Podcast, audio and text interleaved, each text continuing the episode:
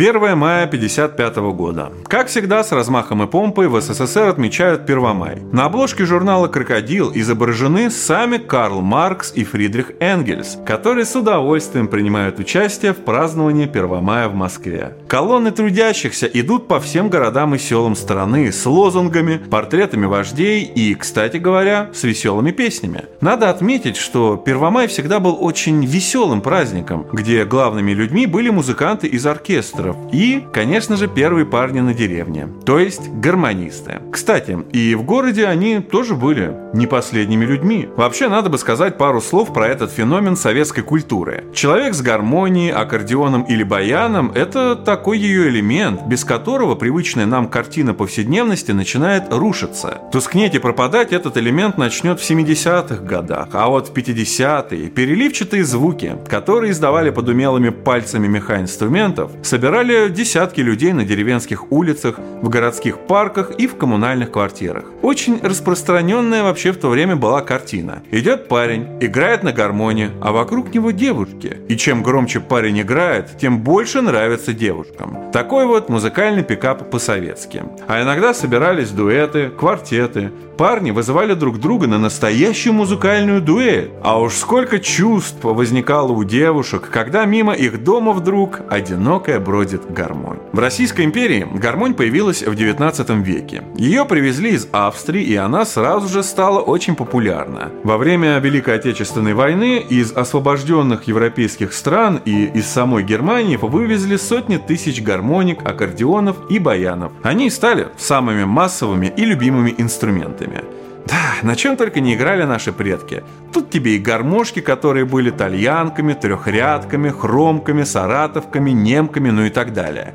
Тут тебе и баяны, тут тебе и аккордеоны. Ну и, конечно же, вечные споры о том, чей звук же лучше. Да, были дискуссии о ламповом звуке баяна. В каждой советской музыкальной школе учили играть на этих инструментах. И даже в консерваториях были соответствующие направления. Ну а на свадьбах, вечеринках или вот на таких вот праздниках, типа Первомая, баянист и гармонист были просто незаменимы. Если и приходит на Новый год Дед Мороз, то точно с аккордеоном. Всегда находились умельцы, которые которые могут слабать и популярные тогда хиты, и даже классику. Под аккомпанемент аккордеона и гармоники наши предки танцевали, отдыхали и даже совершали гимнастические упражнения. На рубеже 50-х и 60-х годов начинается серьезная дискуссия между гитаристами и баянистами. Последние, как вы знаете, оказались побеждены. Молодежь 60-х годов хочет рока на гитарах, и, к сожалению, она не додумается, что его можно играть и на баянах.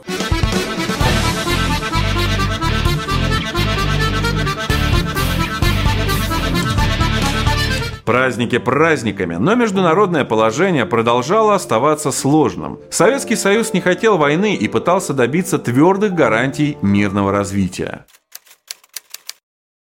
22 июня начинает свою работу Всемирная ассамблея мира в Хельсинки. Она была создана по инициативе Всемирного совета мира. В работе ассамблеи участвовало 1851 человек из 68 государств. Из них 354 рабочих и профсоюзных деятеля, 147 ученых и врачей, 73 коммерсанта, 72 деятеля церкви, 57 крестьян, ну и другие. 24 июня принимают обращение к ООН. 29 июня Хельсинское обращение. И в целом Ассамблея мира призвала все страны уважать независимость и суверенитет друг друга, так же как и территориальную целостность, и призывала к политике мирного существования. Кроме этого, во многом под влиянием советской делегации и делегаций из других союзных к Советскому Союзу стран в ООН было отправлено требование признать Китайскую Народную Республику. В то время ООН признавала только Чан Кайшицкий Китай, который весь умещался на Тайване, а остальной Китай почему-то, точнее понятно, потому что он был красным, не признавала. Следует заметить, что Всемирный Совет Мира был образован на Втором Всемирном Конгрессе сторонников мира в Варшаве. Произошло это в ноябре 50 -го года, и был это очень интересный внешнеполитический инструмент СССР. Я напомню, что для расширения коммунистического влияния, для помощи коммунистическим и рабочим партиям за рубежом, еще в 1919 году был создан Коминтерн, ну, то бишь Коммунистический интернационал, главной целью которого была всемирная революция. Являясь вождем и организатором мирового революционного движения пролетариата, носителем принципов и целей коммунизма,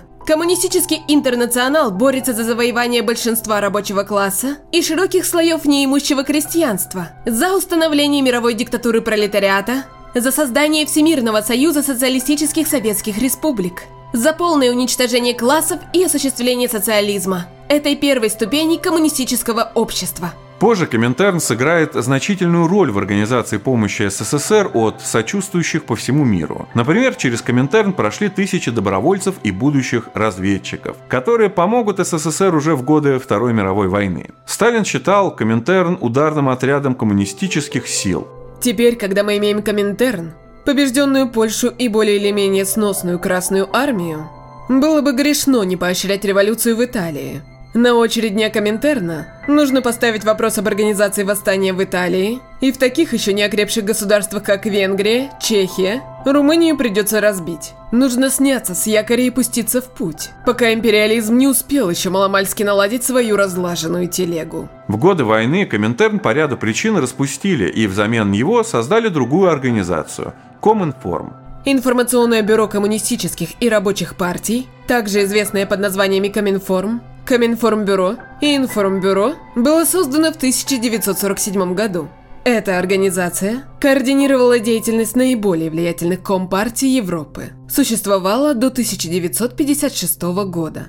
Однако в глазах многих она была слишком ангажирована, ну и само название говорило само за себя. Тогда во многом по инициативе Сталина создается сперва постоянный комитет Всемирного конгресса сторонников мира, а затем уже и Совет. Официально целью организации считалась борьба за мир против э, военных провокаций и координация деятельности сторонников мира из различных государств. Кроме того, организация выступала за обретение независимости всех колоний мира, хотя входили в организацию организацию представители широких общественных кругов, без различия их политических или религиозных взглядов, но по факту руководили советом именно коммунисты, ну или их сторонники – и, кстати, вплоть до 1989 года удавалось скрыть факт финансирования этой организации Советским Союзом. 90% финансовых поступлений в бюджет организации составляли перечисления из СССР. Позже, к началу 70-х годов, во Всемирный Совет Мира входило около 600 человек, рекомендованных национальными организациями сторонников мира, а также международными общественными организациями левой направленности. Например, Всемирной Федерации профсоюзов или Международной Демократической Федерации женщин, Международной ассоциации юристов-демократов, ну и так далее. С 4 по 12 июля в Москве проходит пленум ЦК КПСС. На нем обсуждают вопрос нормализации отношений между СССР и Югославией. Это, кстати, будет иметь весьма далеко идущие последствия. Дело в том, что югославский социализм, называемый иногда титаизмом, ну, по фамилии главы Югославии Иосифа Броза Тита, имел четкую специфику. Социализм здесь как-то уживался с капиталистическими элементами, с частным предпринимательством, ну и так далее. И когда в Югославию зачастили высокие гости из Советского Союза, промышленники, представители торговли, то они не могли не сравнить оба варианта социализма. И некоторые из них сделали определенные выводы. Так, например, будущий убийца СССР, советской экономики Егор Гайдар с 1966 года гостил с родителями в Югославии. Именно здесь он впервые задумался о том, что плановую экономику надо ломать. Кстати, такие же реформаторы появились и в самой Югославии. Закончилось это тем, что они сломали плановую экономику вместе с самой Югославией, которая распалась на воюющие между собой государства. Наверное, оно того стоило. Другим важным вопросом, который обсуждали, был вопрос развития советской промышленности. В выступлении Булганина звучали призывы ужесточить контроль над производством, за годы пятой пятилетки свыше одной трети предприятий не выполняли установленных для них государственных планов. Мы не можем быть равнодушными к таким фактам. Вспомните, товарищи, как строго относился к нарушителям государственной дисциплины Владимир Ильич Ленин. Мы также должны по-ленински непримиримо относиться ко всякому работнику, по вине которого срывается выполнение государственного плана. Кроме того, Булганин призвал к тому, чтобы усилить именно партийный контроль над производством. Политическая и организационная работа партийных организаций в массах всегда была и остается основой всех наших побед в хозяйственном строительстве. Партийные организации обязаны значительно повысить уровень всей партийно-политической работы в массах, поднять на новую ступень партийное руководство промышленностью. Между тем, с мест регулярно сообщали о том, что руководители заводов не могут эффективно договориться между собой, и это приводит к падению уровня производительности. Например, на стройках постоянно возникали проблемы из-за несогласования действий рабочих, которые получали задания на строительство того или иного объекта, и заводов, которые производили строительные материалы. Сейчас мы ведем кладку наружных стен второго этажа. Длительное время в тресте не было стальных балок для перекрытий. Потом они поступили. Однако целую неделю их не могли доставить на стройку. До сих пор нет ребристых плит перекрытий. Оказывается, главный инженер участка, товарищ Бугов и мастер-товарищ Рыжов в свое время дали заявку на бетонный завод и успокоились. Лишь на днях они спохватились, но было уже поздно.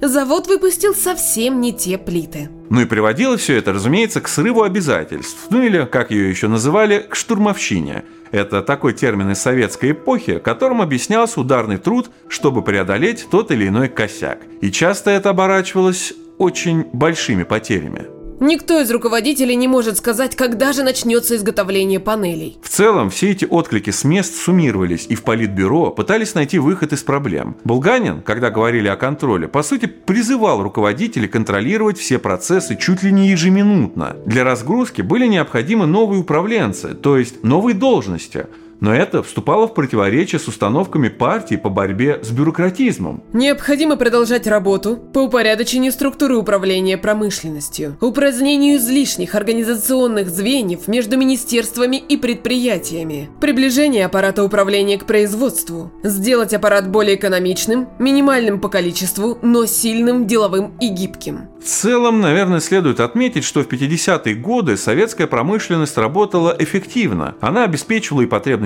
армии, и потребности общества, в том числе за счет промышленного базиса, который был заложен в далекие уже 20-е и 30-е года. Речь идет о тех самых пресловутых коллективизации и индустриализации. Также пленум избрал членами президиума ЦК КПСС Кириченко и Суслова а секретарями ЦК Арестова, Беляева и Шипилова. Последний, кстати, очень скоро станет человеком-мемом и примкнувший к ним Шипилов. Но об этом я расскажу вам в одном из следующих выпусков. Отдельно остановимся на фигуре Михаила Андреевича Суслова, поскольку в дальнейшем он сыграет ключевую роль в развитии советской идеологии. Родился он в бедной крестьянской семье, поэтому неудивительно, что революцию встретил с восторгом. Он в 1918 году вступает в Комбет, ну или Комитет бедноты. Да, была такая организация на селе в годы революции и гражданской войны. Организация эта боролась с разными врагами советской власти, например, с зажиточными крестьянами, кулаками. Сейчас Сейчас принято изображать их как мирных и трудолюбивых фермеров на фоне нищего по причине пьянства и безделия крестьянства. На деле же это были крупные ростовщики, которых называли мироеды, то есть людоеды. Они держали в кулаке всю деревню, потому что давали такие продовольственные микрозаймы, а потом выбивали их из крестьян. Помогали им в этом такие деревенские братки, подкулачники они назывались. Могли они в случае чего и из обреза пальнуть, оружия у них хватало.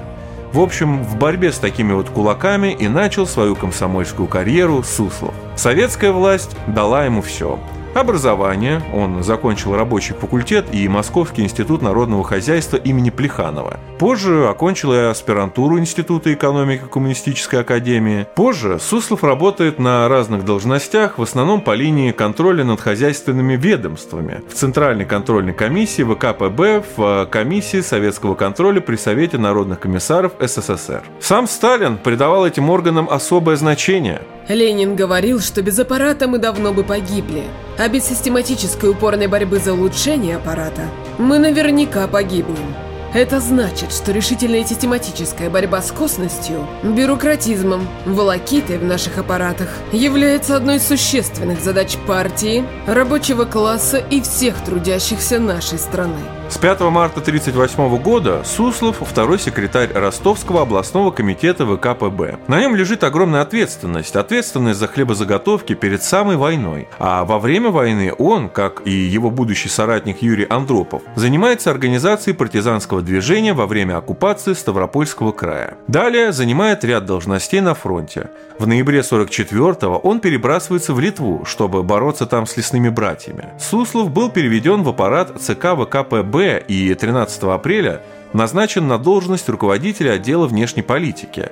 ну, то бишь внешних сношений. А уже 24 мая 1947 года его назначат секретарем ЦК ВКПБ. Как выяснилось, Михаил Андреевич очень хорошо разбирается в теории марксизма-ленинизма, а также в философии, политэкономии и 17 сентября 1947 года его назначают на должность начальника управления пропаганды и агитации ЦК КПСС. По некоторым свидетельствам, Сталин расценивал Суслова как своего возможного преемника, и делал он это в первую очередь потому, что видел в нем искреннего коммуниста. Вообще Суслов на долгие годы станет главным пропагандистом Советского Союза, о чем я буду неоднократно упоминать в будущих выпусках. 4-5 августа в Москве состоялась третья сессия Верховного Совета СССР четвертого созыва. На ней обсуждали вопросы хозяйственного и экономического значения, а также заслушали доклад Булганина о его поездке в Женеву. В целом, в выступлениях депутатов мы наблюдаем ярко выраженный оптимизм и уверенность в своих силах. Мы верили в то, что Женевское совещание даст положительные результаты. И мы не ошиблись. Мы верим теперь, что и в дальнейшем, при наличии доброй воли и при учете интересов всех заинтересованных сторон, четыре державы сумеют добиться новых положительных результатов в деле рассмотрения и урегулирования важных международных проблем. В общем, все как было и раньше. Задания партии и правительства будут выполнены. Продолжаются переговоры с США по вопросам твердых взаимных гарантий насчет мирного сосуществования. 18 июля в Женеве начинается совещание председателя Совета министров СССР Булганина и президента США Дуайта Эйзенхауэра, а также премьер-министра Великобритании Энтони Идена и председателя Совета министров Франции Эдгара Фора. Кстати, что касается Черчилля, которого как раз и сменил Энтони Иден, то этот зубр британской политики незадолго до этого уходит в отставку отставку по состоянию здоровья и по возрасту. Ему второй раз в его жизни предложили перство и возможный титул «Герцог Лондонский». А что? Звучит очень круто. Это, кстати, был бы первый случай предоставления такого титула не члену королевской семьи после 1874 года. Но хитрый Черчилль вежливо отказался от таких почестей. Дело в том, что он очень хотел, чтобы его сын тоже сделал политическую карьеру в палате общин, а так из-за титула его бы просто не переизбрали. Так что на заслуженном отдыхе Черчилль пишет мемуары, делится воспоминаниями с журналистами и рисует весьма весьма неплохие картины. Но вернемся к встрече на самом высоком уровне. По итогам этой встречи 23 июля стороны выпустили коммюнике, в котором говорилось о том, что они согласны с политикой разрядки международной напряженности и выступают за развитие экономических и культурных связей между Востоком и Западом. В будущие годы, несмотря на различные кризисы и взаимную подготовку к войне, отношения между СССР и США стали более дружественными и экономически взаимовыгодными выгодными. Вопрос ядерной войны по-прежнему занимает умы миллионов. Все прекрасно помнили, на что способно ядерное оружие. Их до сих пор не отпускало 6 августа 1945 года, когда американская авиация сбросила атомную бомбу на японский город Хиросима. То есть тогда впервые было применено атомное оружие. Количество погибших от непосредственного воздействия взрыва составило от 70 до 80 тысяч человек.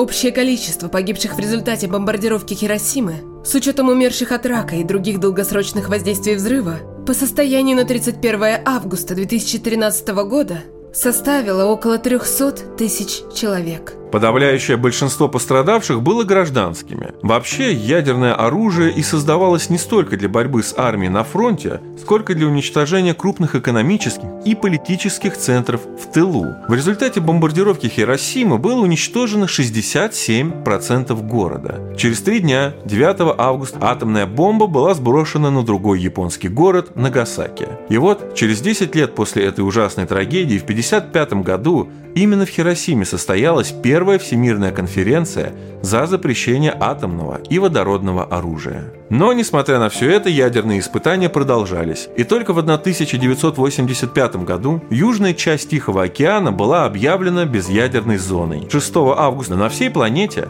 отмечается Международный день «Врачи мира за мир», который проводится по решению исполкома Международного движения «Врачи мира за предотвращение ядерной войны» в день бомбардировки Хиросимы. Отмечают этот праздник до сих пор.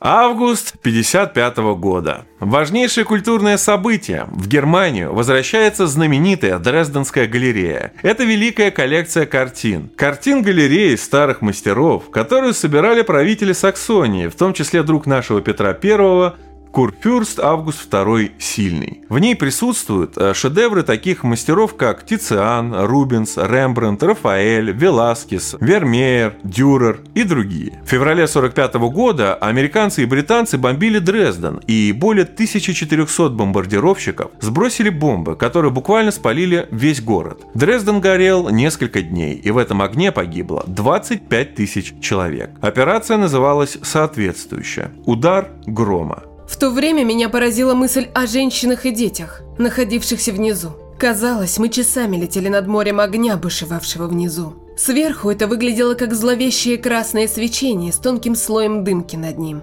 Помню, я сказал другим членам экипажа, «Боже мой, эти бедолаги внизу!»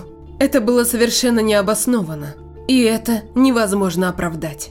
Когда в город вошла Красная Армия, то она обнаружила, что место хранения галереи, комплекс Цвингер, уничтожен. Также выяснили, что одна из машин, которая перевозила 150 картин в день бомбежки, сгорела вместе с шедеврами, но остальные пропали бесследно. Тогда младший лейтенант Леонид Наумович Рабинович, служивший в 164-м рабочем батальоне 5-й гвардейской армии, получает под свою команду поисковый отряд с задачей отыскать остальные картины – Почему выбрали именно его? Дело в том, что Рабинович до войны был художником и поэтому прекрасно знал о шедеврах галереи. К тому же в совершенстве владел немецким языком. Сколько людей сидело в этих креслах в благоговейном молчании, в раздумье.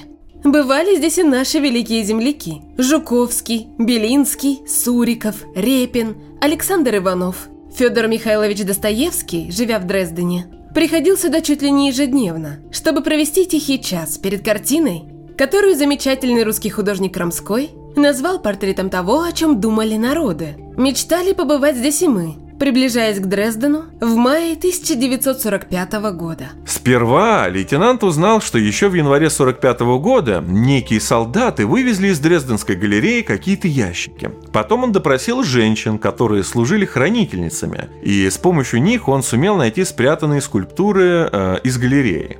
Рядом со статуями обнаружили свежую кирпичную стену, которую тут же сломали.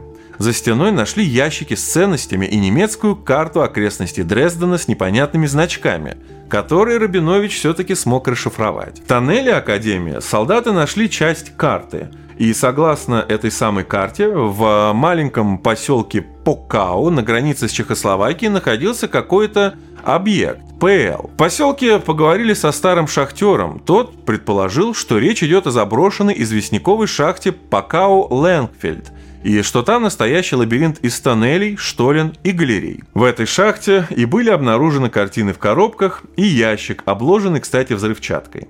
После разминирования приехали реставраторы под руководством Чуракова, приехали аж из самой Москвы. Картины оказались повреждены при транспортировке немцами, а еще они пострадали от сырости в штольнях.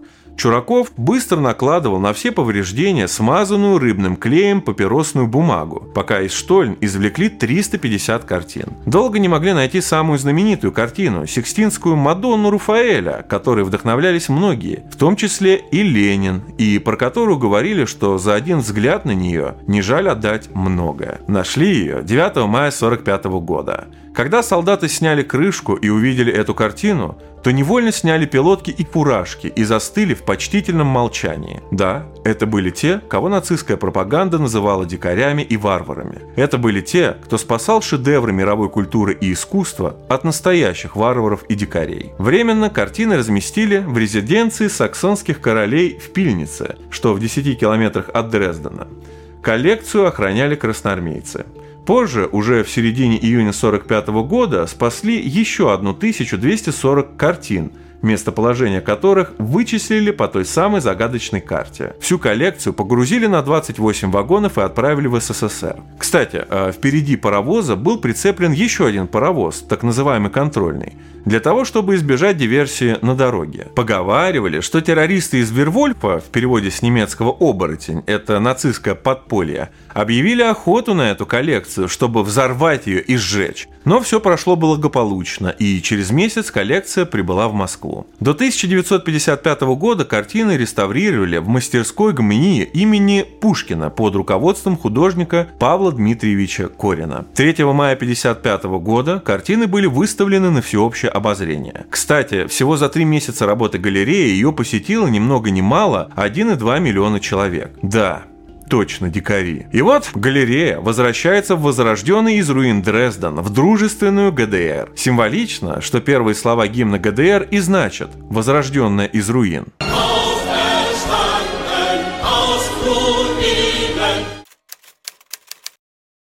После 10 лет оккупации советские войска покидают Австрию. К достижениям сталинской политики, да и политики Маленкова, да и политики Хрущева относится то, что теперь эта страна находится вне блоков – по сути, она нейтральная. Несмотря на то, что США планировали раздел Австрии по типу Германии, она смогла сохранить свое единство вплоть до конца 80-х годов. И до этого времени она была настроена очень дружественно по отношению к СССР. 27 июля вступил в силу государственный договор о восстановлении независимой и демократической Австрии. Гарантами этой независимости, по сути, были СССР и США. Между тем, сама Австрия не отказалась ни от спецслужб, ни от армии. Спустя 10 лет в ее танковой части призовут сына бывшего полицейского и члена НСДАП Арнольда Шварценеггера.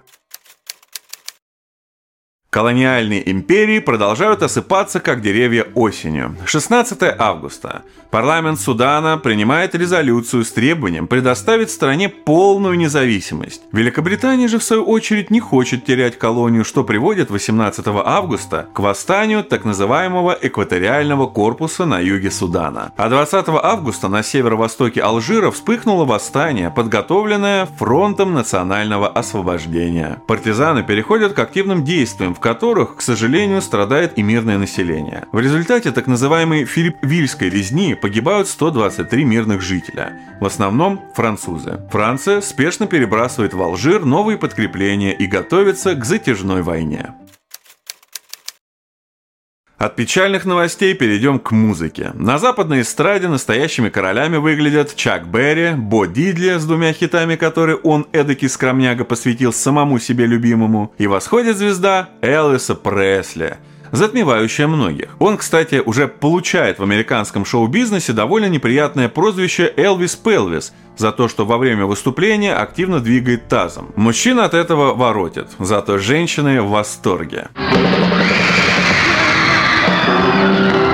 Короче, бедра Элвиса крутятся, баксы мутятся. Но главное событие года это хит Rock Around the Clock, то есть рок круглые сутки. Наверное, секс и наркотики автор подразумевал между строк. Эта песня была написана в 1952 году американскими музыкантами Максом Фридманом и Джеймсом Майерсом, но тогда ее никто не заметил. Наконец, все-таки группа Кометы обратила внимание и записала сингл на основе двух совмещенных дублей. Хотя пластинка вышла в продажу в мае именно летом летом ее начали хватать как горячие пирожки.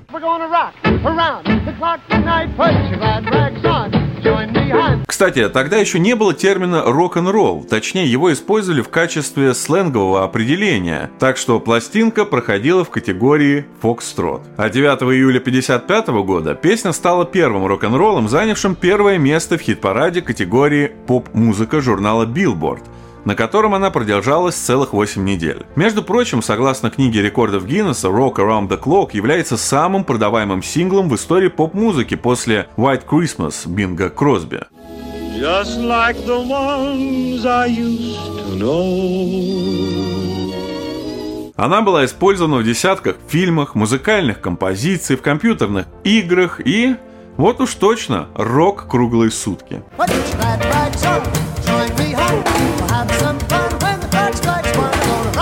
На советской эстраде все гораздо строже, это понятно, но все равно наши люди слушают и поют песни про любовь. Итак, хит-парад советских хитов «Горячий сезон 55». Композитор Исаак Дунаевский выпускает одну из последних своих песен «Одесса» для опереты «Белая акация», и после этого ее стали напевать все вокруг, что заставило советское культурное руководство снять по оперете ремейк, фильм «Только ты». Мою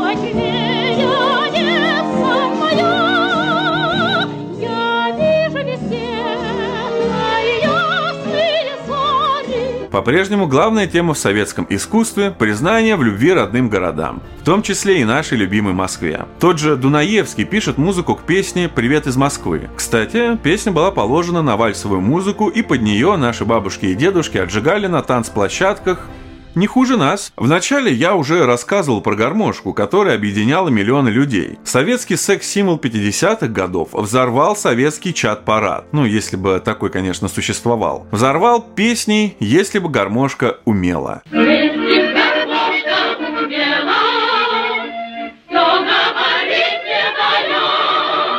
Она прозвучала в фильме «Солдат Иван Бровкин», который был посвящен непутевому парню, из которого армия без шуток делает настоящего человека – и настоящего мужчину. Это фильм прежде всего о дружбе, в том числе и между народами СССР. Там очень много песен, которые полюбились нашим бабушкам и дедушкам. «Ах, гармонь», «Сердце друга». И позже, кстати, этот самый Бровкин по решению партии правительства и по зову любви поедет осваивать Целину. Другой замечательный фильм, посвященный службе, опять же, службе в армии, Максим Перепелица. И вышел он в том же году. Фильм интересен тем, что в нем играет замечательный актер и режиссер, будущий создатель великого «В бой идут одни старики» Леонид Быков А еще тем, что в нем еще молодой Вицин играет настоящего старика. И тем, что в нем показано применение первых советских вертолетов, а солдаты бегают с привычными нам калашниковыми. Но при этом фильм этот еще и опасный, ведь после просмотра вы будете называть тыкву гарбузом. Не, ну що тим дівчатам надо? Нет, ну ти подивись на Миколу.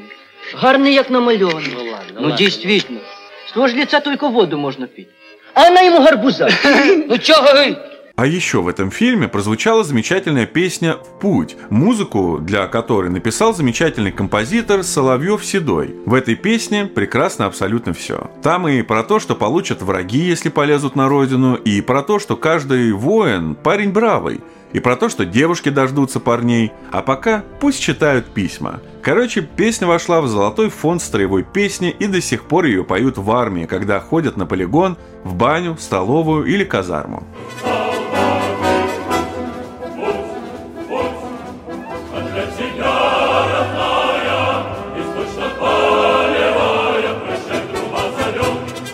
Фильме молодого, но подающего большие надежды режиссера Эльдара Рязанова звучит песня композитора Воронова «Побывал я в Бухаресте».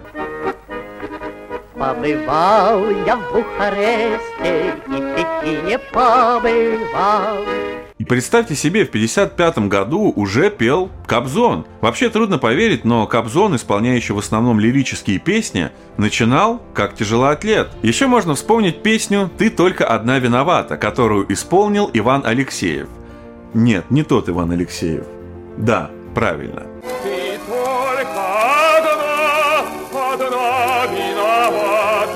Согласитесь, это все не вяжется с тем, что нам говорили изобличители совка, мол, там только партию прославляли. На деле же в основном пели, как и все, про любовь. А одну песню, я думаю, вы наверняка знаете. Правда, знаете в пародированном виде. Композитор Седлачек написал песню о том, как парень дарит розу любимой девушке. Ну что, не вспомнили? А ведь ее исполняет герой Филиппова, напившийся, точнее, споенный в хлам лектор из комедии Рязанова «Карнавальная ночь». Как у нас в садочке, как у нас в садочке, розочка цвела.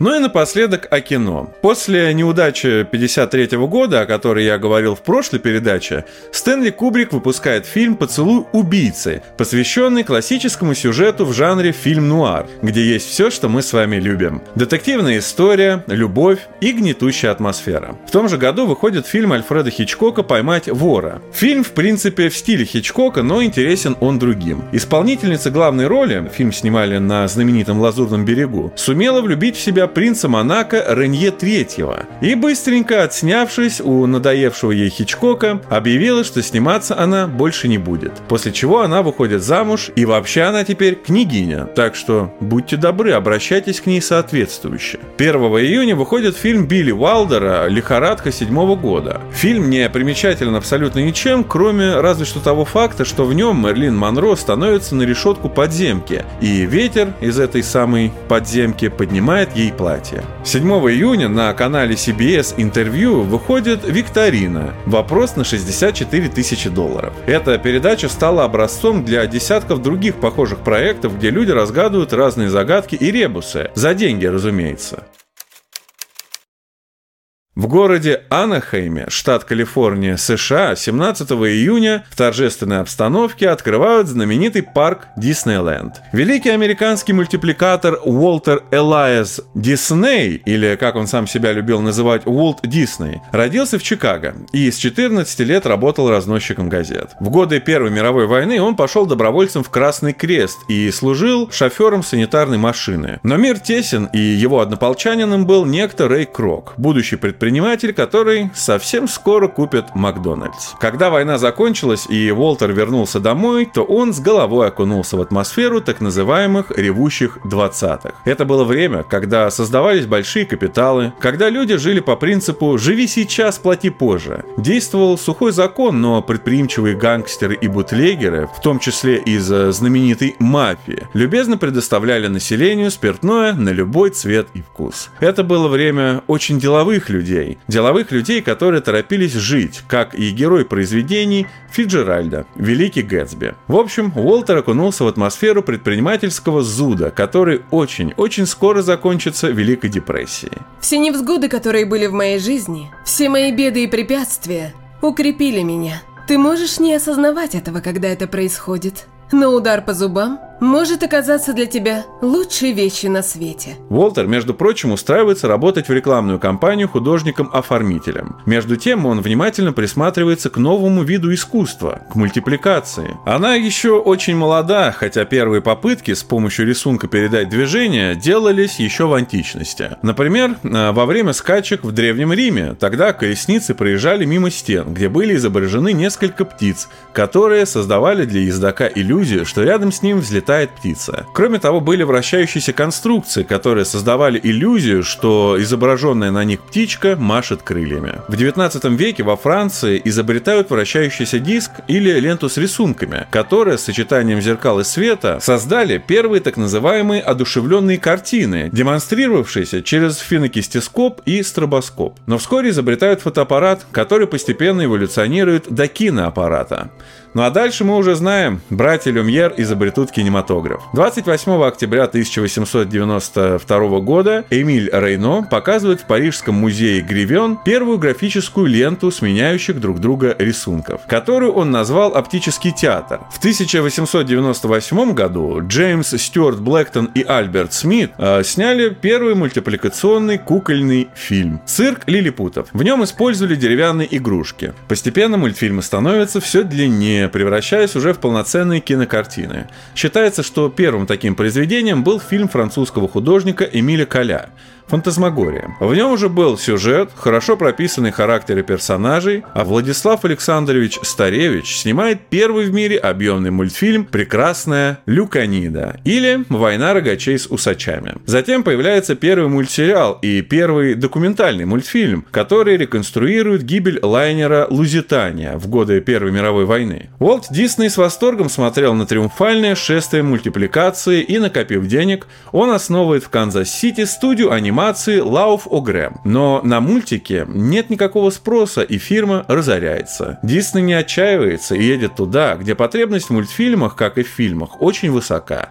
Уже догадались куда. Ну, конечно же, в Голливуд. Здесь Дисней уже создает другую фирму, а, Disney Cartoon Studio, и производит свой первый мультипликационный полноценный фильм «День Алисы на море». После этой картины Дисней становится популярным и создает всем хорошо известных персонажей. Кролика Освальда, пса Гуфи, собаку Плута, утку Дональда Дака, ну и, конечно же, Микки Мауса. Озорной мышонок родился под карандашом Диснея в 1928 году. Родился он на зло рынку. Дело в том, что незадолго до этого Дисней потерял авторские права на своего любимого кролика Освальда и решил создать нового персонажа. Этот мультфильм обрел поистине мировую известность. Его смотрели во всех странах мира, даже в нацистской Германии он пользовался спросом. Кстати, Микки мог быть и не мышонком. Дисней экспериментировал также с образами лягушонка и котенка. А сам Микки кем только не был. Туристом, капитаном, музыкантом, солдатом, кандидатом даже побывал на «Войне мышей и кошек» в мультфильме «Битва на скотном дворе» 1929 года. Кстати, сам Дисней был крайне реакционных взглядов. Он не очень-то любил евреев, в принципе, неплохо относился к нацистской Германии, но как истинный бизнесмен, живущий в стране, где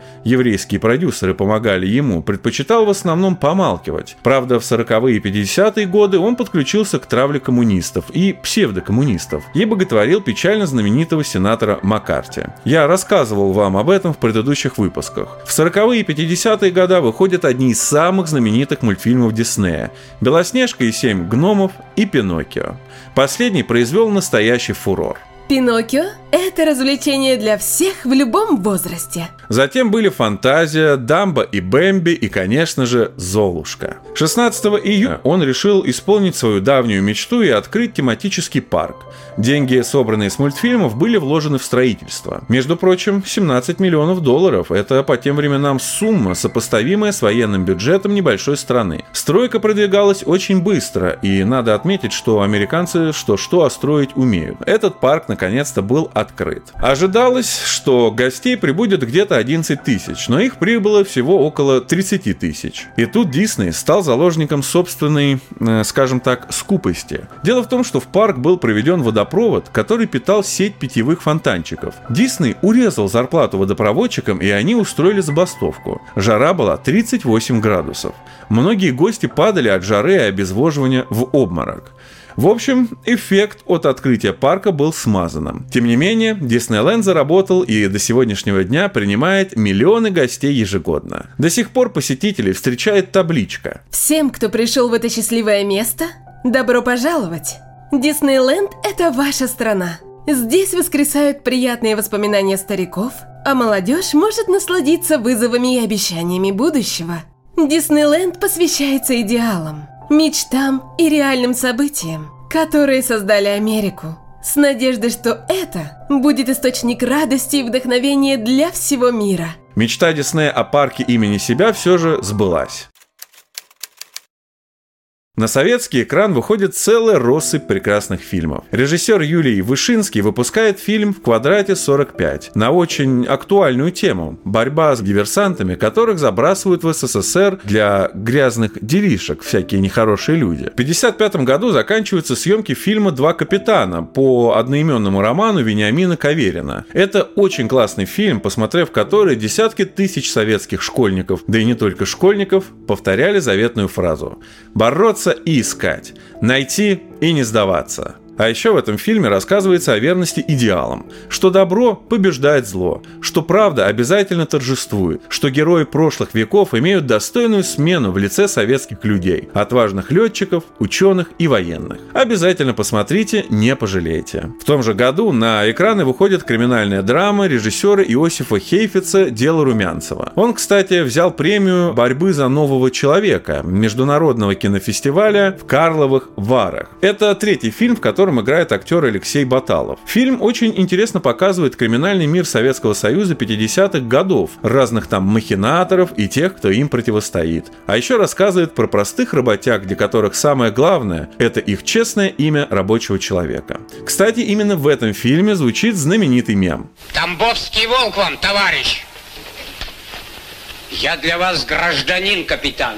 Ясно? Не забывают в СССР и про классические произведения. В 1955-м выходят сразу два фильма по пьесам Шекспира. «Отелло» режиссера Сергея Юткевича, там в роли Мавра, кстати, играет папа нашего Феди Бондарчука, то есть Сергей Бондарчук. Очень колоритно. Второй фильм — это «Двенадцатая ночь» Яна Фрида, про типичную комедию ошибок, связанную с двумя близнецами. Подходило к концу лета. Советские школьники готовились к первому сентября, из отпусков возвращались тысячи советских советских граждан. Лето в СССР сменяется осенью. Особенно она удалась в Ленинграде, где происходит важнейшее в жизни города событие. Но об этом в следующий раз. Пока.